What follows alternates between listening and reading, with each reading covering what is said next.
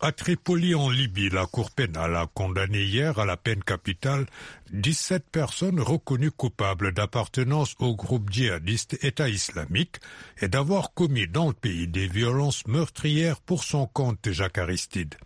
Outre ces peines de mort, le tribunal a condamné deux suspects à la prison à vie et 14 autres à des peines de prison diverses, d'après le bureau du procureur général. La nationalité des condamnés n'a pas été précisée.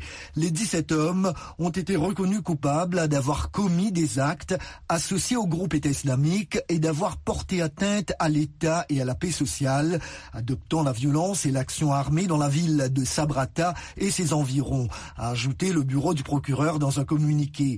Ils étaient accusés d'avoir tué 53 personnes, détruit des bâtiments publics et fait disparaître des dizaines de personnes.